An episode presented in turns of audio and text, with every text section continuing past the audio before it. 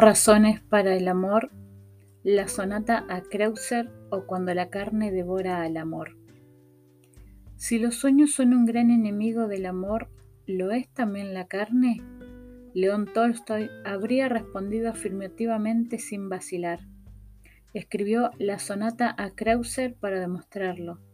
Esta pequeña y terrible novela supongo que desconcertará a muchos lectores contemporáneos porque muchas cosas han cambiado desde que se escribió, pero me temo que no pocas sigan siendo válidas. Tolstoy trata de demostrar en ella que el amor, el verdadero amor, está corrompido en la mayoría, o en todos los hombres, por el deseo carnal. Externamente es la simple historia de un marido celoso que acuchilla un día a su mujer, pero la clave de arco de su historia es esa podredumbre del amor.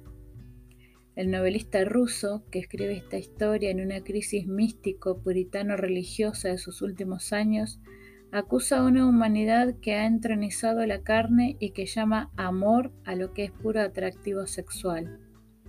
Por eso dos seres que se han elegido para amarse se odian. ¿Por qué? ¿Qué veneno ha emponzoñado su amor? Un mundo que les ha enseñado que el deseo lo es todo, que todo debe subordinarse a él, que el vicio es lo normal entre los hombres. Viejo ya, Posnichev, el asesino, contará la historia que le condujo a la sangre. Había sido educado para vivir como un vicioso, es decir, como todo el mundo. Se había entregado al vicio decentemente, juiciosamente, Tener con una mujer relaciones físicas sin tener relaciones morales, sin verdadero amor, era algo que sus camaradas veían como un mérito, una valentía. Para la sociedad, aquellas caídas eran la cosa más legítima y la más saludable de las funciones, la más natural y hasta la más inocente de las diversiones de un muchacho joven. Por eso, se había dedicado a este vicio como había empezado a beber o a fumar. No se había dado cuenta de que ser libertino es un estado físico parecido al del morfinómano o al del borracho, porque el hombre que ha conocido varias mujeres para solo su placer ya no es un hombre normal, sino un libertino, alguien que siempre verá a la mujer como un objeto. Para Tolstoy, todo conspira en el mundo para conseguir esa sexualización del amor. Las comidas excesivas, la ociosidad de los jóvenes, los vestidos de las mujeres, la obsesión de los padres por casarlas, todo ello forma la impura máscara de el amor. Por eso el protagonista de la historia, el día que se casa con una muchacha, que en la novela no existe como persona, sino como puro objeto deseado, hasta el punto de no tener siquiera nombre, aunque crea casarse con ella precisamente porque es pura e ingenua, lo que en definitiva buscará no es otra cosa que su carne sin que nada verdaderamente espiritual les una. El amor, contará años más tarde, tiene reputación de ser una cosa espiritual y no sensual. Por tanto, Siendo el amor espiritual y sus relaciones espirituales, estas relaciones deberían traducirse en palabras, en pláticas, en conversaciones. No hubo nada de eso. Cuando nos encontrábamos solos, pasábamos grandes apuros para encontrar de qué hablar. Así que llenaron su noviazgo de cosas materiales, de la preparación de la casa, la cama, los vestidos, la ropa interior, todo cuanto en definitiva les preparaba para el gran desencanto.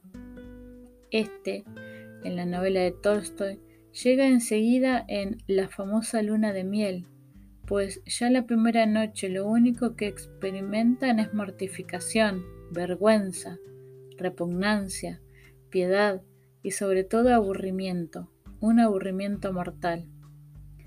E inmediatamente comenzarán las riñas, la llamo riña aunque no lo fue, pues era sencillamente la revelación del abismo que existía entre nosotros. El amor se había extinguido una vez que la sensualidad había sido satisfecha, y habíamos quedado el uno frente al otro con nuestros verdaderos sentimientos, es decir, dos egoístas, dos extraños, deseosos de obtener el uno del otro la mayor cantidad posible de placer. Luego vendría la larga y lenta crecida del odio progresivo, y ya solo sería necesaria la chispa de los celos para conducir al estallido y a la muerte. Solo después de cometido el crimen, dirá el protagonista. Después contemplé su rostro golpeado y amoratado y por primera vez, olvidando mi persona, mis derechos, mi orgullo, vi en ella una criatura humana. Esta es la clave de la historia.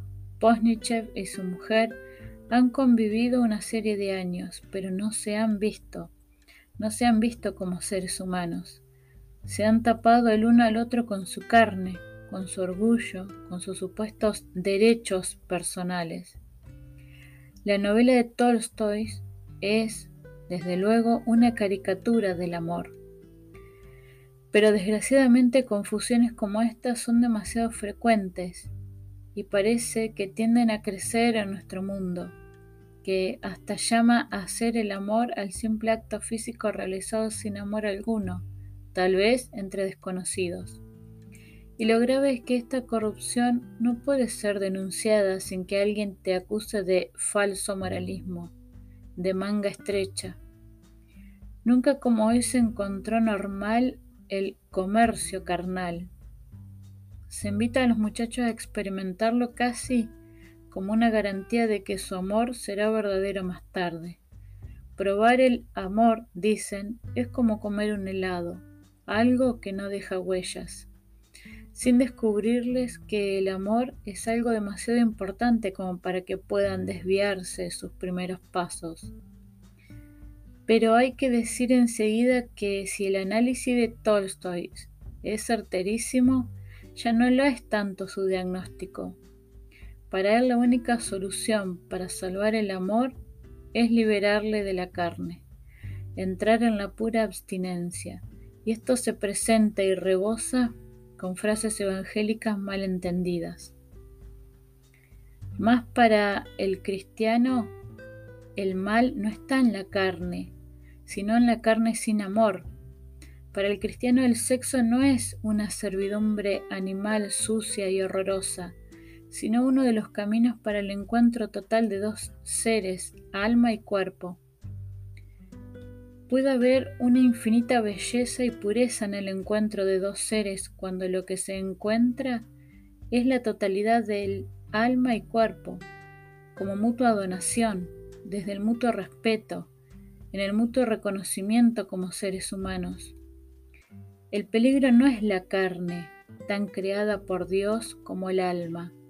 El peligro está en el desorden de la realidad, en la carne que tapa y devora el alma. El riesgo está en la pasión, que se traga la inteligencia y la voluntad y que termina por hacer verdadera la afirmación de Saint-Exupéry. La pasión acerca los cuerpos y aísla las almas. La solución no está en un odio puritano al cuerpo, sino en el verse como personas, en buscar en el amado no el placer para mí, sino la perfección y la verdad para ambos. Ese amor conduce a la verdadera compañía. El simple placer engendra siempre soledad y acaso odio y muerte. Razones para el amor, la sonata a Kreuzer o cuando la carne devora al amor.